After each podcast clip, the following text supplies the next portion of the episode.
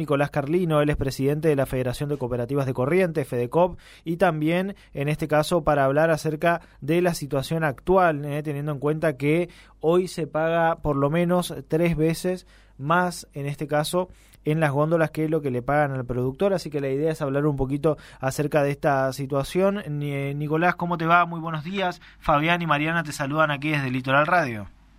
¿Qué tal? Buen día, Fabián, Mariana. Un gusto estar con ustedes. Por favor, eh, gracias por atendernos. No, por favor. Eh, si se corta, estoy en el campo. Les sí, no hay, problema, no hay problema, no hay problema. Este, mira, estas son, estas son cosas que pasan, han pasado normalmente y nosotros siempre lo comentábamos, ¿no? El, el, desfasaje que hay entre lo que recibe el productor y lo que se paga en góndola. Sí. En este momento son tres veces, ha llegado ha llegado un momento en los cuales eran diez veces eh, la diferencia que uno tiene.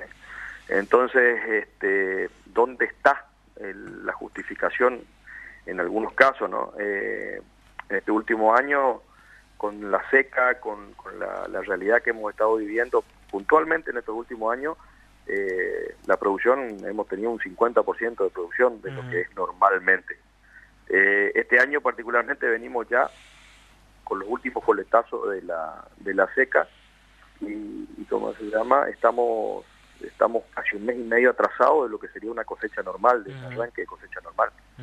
Entonces, todas esas cosas también ayudan a que el, precio de la fruta se mantenga un poco arriba, este, estando en temporada, ¿no? Porque esto ya estaríamos prácticamente en temporada de, fruta, así que bueno, eh, pero los desfasajes que tenemos los venimos, siempre los venimos comentando, nosotros desde la federación, desde Coninagro, venimos mostrando la mayoría de los de los productos y el que menos tiene tres, cuatro veces el valor de lo que recibe el productor el productor en el campo es lo que lo que está pagando en el comercio. Entonces bueno eh, nuestra economía tampoco ayuda este, siempre la gente se va cubriendo por las dudas y ese por las dudas termina aumentando los precios pero el productor siempre es el que el que menos recibe. Él no es formador de precios. Exactamente eh, ¿Y cómo, cómo vienen viendo o analizando las medidas, distintas medidas que se han tomado? Puntualmente esta última, por lo menos la intención de, importar alimentos, digo, teniendo en cuenta justamente la gran producción que tiene nuestro país. Son todos manotazos ahogados, mm. estas son cuestiones que, que no tienen sentido, porque, a ver, eh, queremos tapar el sol con un dedo y realmente no estamos atacando los problemas de base que tenemos. O sea, problema más grave que tiene la Argentina hoy es una falta de rumbo económico y la desconfianza total que tiene la gente en, el gobierno. y esto no es solamente ahora, ¿no? Venimos venimos así ya hace bastante tiempo. El gobierno anterior de una u otra manera también tuvo tuvo sus problemas que no supo no supo manejarlos. Este, y de una u otra forma esa desconfianza que tiene el argentino en el sistema de gobierno que tenemos, en la falta de reglas claras que nos permitan tener previsibilidad, hace de que nuestra economía sea, sea muy endeble. Entonces, hasta que no logremos generar esa confianza para que la gente realmente crea en nuestra moneda, que podamos frenar la, la, inflación, que realmente está totalmente disparada, no tiene esto no tiene precedentes, solo bueno, sí tiene la, hiperinflación que tuvimos ahí en la salida de Alfonsín. eh, esperemos no llegar ahí, pero estamos muy cerquita, estamos muy cerquita de que esto termine de dispararse porque no, no, no, no le están encontrando la vuelta. Entonces, la verdad que esto preocupa, porque si vos decís, bueno, yo quiero planificar, en el caso particular que tenemos de, de nuestras plantaciones, que son plantaciones perennes, que, que, que, vos no es que en seis meses definí una cosecha, no, no, no, acá plantamos una planta, desde el momento que se planta la planta, tenés cuatro años para empezar a recuperar un poquito de lo que de lo que vos fuiste invirtiendo para que se empareje la regla y de ahí en adelante empieza a tener la producción como para que vos puedas eh, ir caminando digamos dentro del sistema. Ahora si no te alcanza hermano te quedas afuera. Y, como te decía hoy recién con lo que ustedes me planteaban el productor no es formador de precio es un mero tomador de precio entonces cuando el mercado demanda a veces sube un poco. ¿Por qué? Porque bueno, no hay no hay no hay fruta. Exacto. Pero cuando el mercado está planchado y bueno, al, el último rejón del carro siempre es el es un simple tomador de precio. ¿Cuál es la situación hoy de, la, de las cooperativas o, qué impacto tiene no solo la situación sino las medidas por ahí sobre todo en las economías regionales? Digo, ¿cómo vienen siguiendo esto ustedes?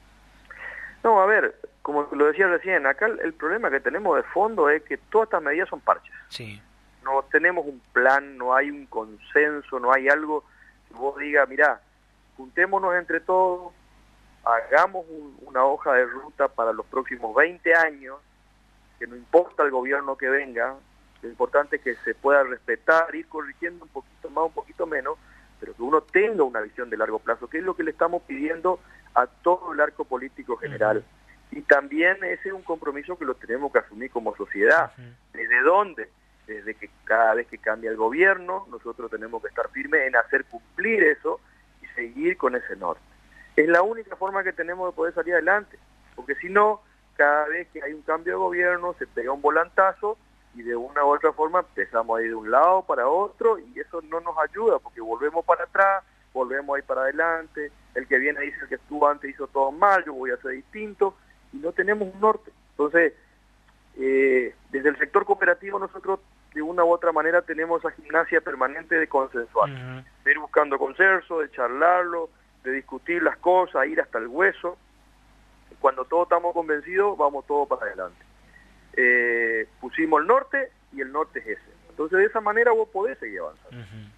En el medio de toda esta crisis, en el medio de todo, todo, todo desmane que tenemos, sin lugar a dudas, el sector, cooperativo tiene la fortaleza de, que al estar juntos, eh, muchos productores ayuda a que, a que podamos salir juntos, digamos, de crisis como la que estamos viviendo. Entonces, eh, solo muchos no lo logran, pero cuando estamos todos juntos, ahí está la fortaleza del sector cooperativo. Eh, incluso eh, desde distintas entidades, Coninagro, distintas entidades que nuclean a distintas producciones y productores, se elaboran semáforos, se elaboran estadísticas, digo, acercan también los informes, contactos con el gobierno y como bien mencionabas en un momento, es como que cuando conviene sí abrimos las puertas, pero es casi una suerte de mostrar que estamos dialogando porque después las medidas son básicamente eh, imposiciones. Sin lugar a duda. Eh, nosotros desde el sector tenemos esa particularidad. A veces, a veces por ahí algunas bases un poco más duras eh, critican el, diálogo que tenemos permanentemente. pero, la realidad es que entendemos que es la forma. Eh, también sabemos plantar el talón cuando lo tenemos que plantar, eso que no les quepa la menor duda, ¿no? Pero, pero la forma es dialogando y tratando de consensuar. Todo tiene un límite, por supuesto. Pero la verdad es que uno va permanentemente con propuestas. La idea del sector, desde la federación, desde Corinagro, es acercar propuestas, acercar información. Tenemos para eso, como bien lo decía, los técnicos, tenemos toda la gente trabajando para que haya un análisis real, cosa de poder brindar la información lo más certera posible para tomar las mejores medidas posibles. Pero ¿cuál es la mejor medida que podemos tener? Sentarnos, dialogar, marcar un norte, fijar políticas públicas de largo plazo para los sectores y tratar de mantenerlas. Esa es la forma que tenemos de poder previsionar qué es lo que va a venir para adelante. Entonces yo así puedo planificar y sé dónde estoy parado. Yo la semana que viene no sé qué es lo que va a pasar. En este país, así como estamos, y estamos yendo semana a semana. Y eso es una locura, uno no puede vivir permanentemente así. Pareciera incluso que hay una suerte de doble vara, digo, se considera el campo de una manera cuando genera y de otra cuando hay que tomar algún tipo de medida, porque es principalmente el sector contra el que se ajusta, teniendo en cuenta lo que recauda, por ello lo que más que recaudar, lo que genera en cuanto a ingresos para el país. Digo, esto también es una constante de los últimos años. Sin lugar a dudas. Eh, y, esto no, esto quiero que no sea que no se interprete mal no y no van desmedro de las otras actividades pero el campo en general en la Argentina el campo es el que realmente genera genuinamente eh, lo que le está haciendo falta al país. Cuando cuando empezamos a analizar todo lo que lo que el sector agropecuario eh, puso a disposición del país por imposición del gobierno y de los gobiernos porque todos los que asumieron absolutamente todos mantuvieron lo mismo eh, a mirar y ¿dónde está todo eso? Mm. ¿Dónde se fue todo eso? Porque con todo lo que tenemos y con todo lo que se ha generado, deberíamos tener otra realidad como país. Lamentablemente no es así. Entonces, eso habla de que las administraciones no fueron lo suficientemente buenas. Eh, la verdad que no sé, hay, hay, tantas cosas por mejorar como país, como sociedad, eh, que lo debemos hacer, es una materia pendiente que la tenemos entre todos. Entonces, tampoco es echarle la culpa todo al gobierno. Nosotros tenemos que hacernos una autocrítica como sociedad de dónde estamos y a dónde queremos ir y qué es lo que realmente estamos dispuestos a, aportar desde el lugar que tenemos para que esto realmente cambie. Porque si no, esto es muy fácil, ¿eh? siempre la culpa es del otro y no me hago cargo yo de lo que me toca.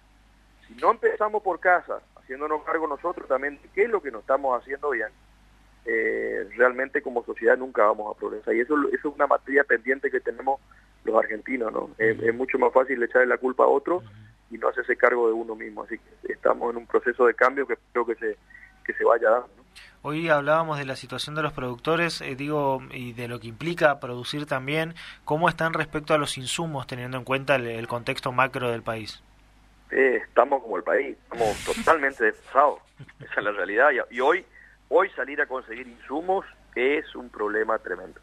Eh, no hay precios a veces, no conseguir fertilizantes, ni hablar del tema de goma. Mm. Los combustibles están por las nubes todos los factores que afectan de forma directa a la producción están totalmente disparados. O sea, eh, si vos lo llevas al valor del producto que vos estás comercializando, eh, hoy muchos productores están subsistiendo y, la preocupación nuestra es que nosotros no queremos que se nos caiga ningún productor. productor que sale del sistema no vuelve más. Entonces nosotros no tenemos margen para eso. Nosotros hoy tenemos que sostener a todos nuestros productores hasta que esto de alguna manera empiece a revertirse porque no sino de seguir expulsando gente del campo. Y lo que más sufrimos somos las economías regionales, que sin, o sea, lo, que no entra en la cabeza, digamos, es que eh, como país no tengamos políticas claras para poder mantener la gente en el campo. Las economías regionales son grandes dadoras de mano de obra, son las que mantienen a la gente en el campo, son las que aportan a los pueblos, son las que hacen que la economía funcione en el interior. Entonces, perdemos de vista eso y la verdad que estamos perdiendo de vista el futuro del país. Eh, eh, es, muy preocupante que, no tengan esa visión. ¿no? Ya hace mucho tiempo que, la Argentina dejó de tener estadistas y, todos están pensando, bueno, quién es el que va a asumir el próximo y no va a venir ningún Mesías, no va a venir ningún salvador de la patria. Esto la tenemos que pechugar todos, si no de esta no salimos. Entonces eso es lo que tenemos que tener muy en cuenta. Qué, importante me parece escuchar estas cosas frente a ciertos discursos medio demonizando lo que significa trabajar, lo, que genera el campo como ustedes son ricos, manéjense, por eso está bien los niveles impositivos, pero qué importante escuchar eh, la, la, otra parte, la de los insumos, la de quien se va de, de la producción no vuelve, la expulsión de ese sistema debido a las condiciones económicas? El productor, el productor lo que sabe hacer es producir. Y lo único que necesita son condiciones eh, claras, digamos, de regla de juego para poder endeudarse, para poder apostar, eh, y eso es lo que no se está generando. Mm. Y como, como tampoco saben cómo es el camino, van tirando parches, que lo único que son son justamente eso. Y esos parches quieren acomodar una cosa y desequilibran todo el resto. Eh, entonces, eh, es un problema de concepto que está teniendo este gobierno y creo que también lo han tenido muchos los anteriores. El exceso de intervencionismo que tiene el Estado. Eh, la verdad que a veces, la verdad que a veces complica. Mirá, eh, nosotros, yo en lo particular vengo de una familia en la cual mi abuelo por parte materna eh, era empleado del ferrocarril, bajaba en la parte de talleres de, de cómo se llama, arreglando los coches, digamos, acá en Montecasero. Familia con 10 hijos, ¿está? Mi abuela era ingeniera doméstica, le decía mamá, porque el abuelo venía con su sueldo y con eso vivían, todos trabajando. Estudiaron los gurises, se criaron, armaron una hermosa familia, pero siempre con la cultura del trabajo. Mi abuelo paterno, eh, hijo de, inmigrante italiano, eh, eran 15 hermanos, eh, 13 varones y dos mujeres, y, todos se criaron trabajando. Es la cultura del trabajo lo que saca adelante a la sociedad. Y en esta Argentina se ha perdido, en estas últimas tres décadas, se ha perdido esa cultura del trabajo. Lamentablemente hoy eh, la gente espera que todo venga de arriba y muy poca gente es la que realmente entiende de que la única forma de salir adelante es ganándose el pan, laburando.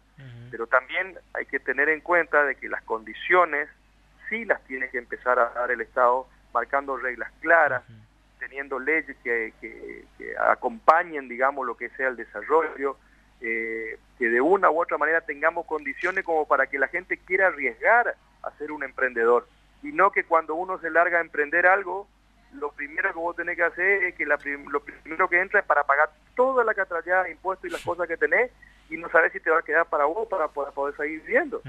Y mucha gente así ha tomado deuda para poder apostar a algo y no le ha ido bien y se quedaron enterrados.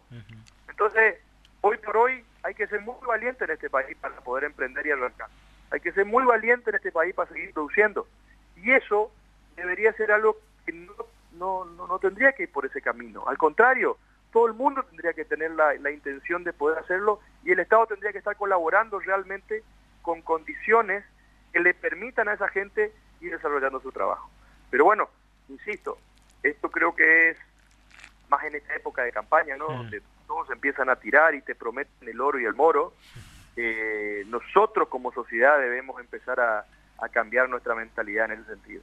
Acá lo único que nos va a sacar adelante es el trabajo, el compromiso, el entender de que por unos cuantos años esto nos va a doler a todos si realmente queremos sacar el país adelante. Si no, si solamente le duele a unos pocos y los otros la llevan de taquito, esto no va, esto no va a funcionar.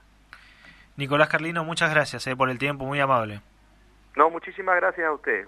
Un saludo a toda la audiencia. Hasta luego. Ahí pasaba Nicolás Carlino, eh, presidente de la Federación de Cooperativas de Corrientes, FEDECOP.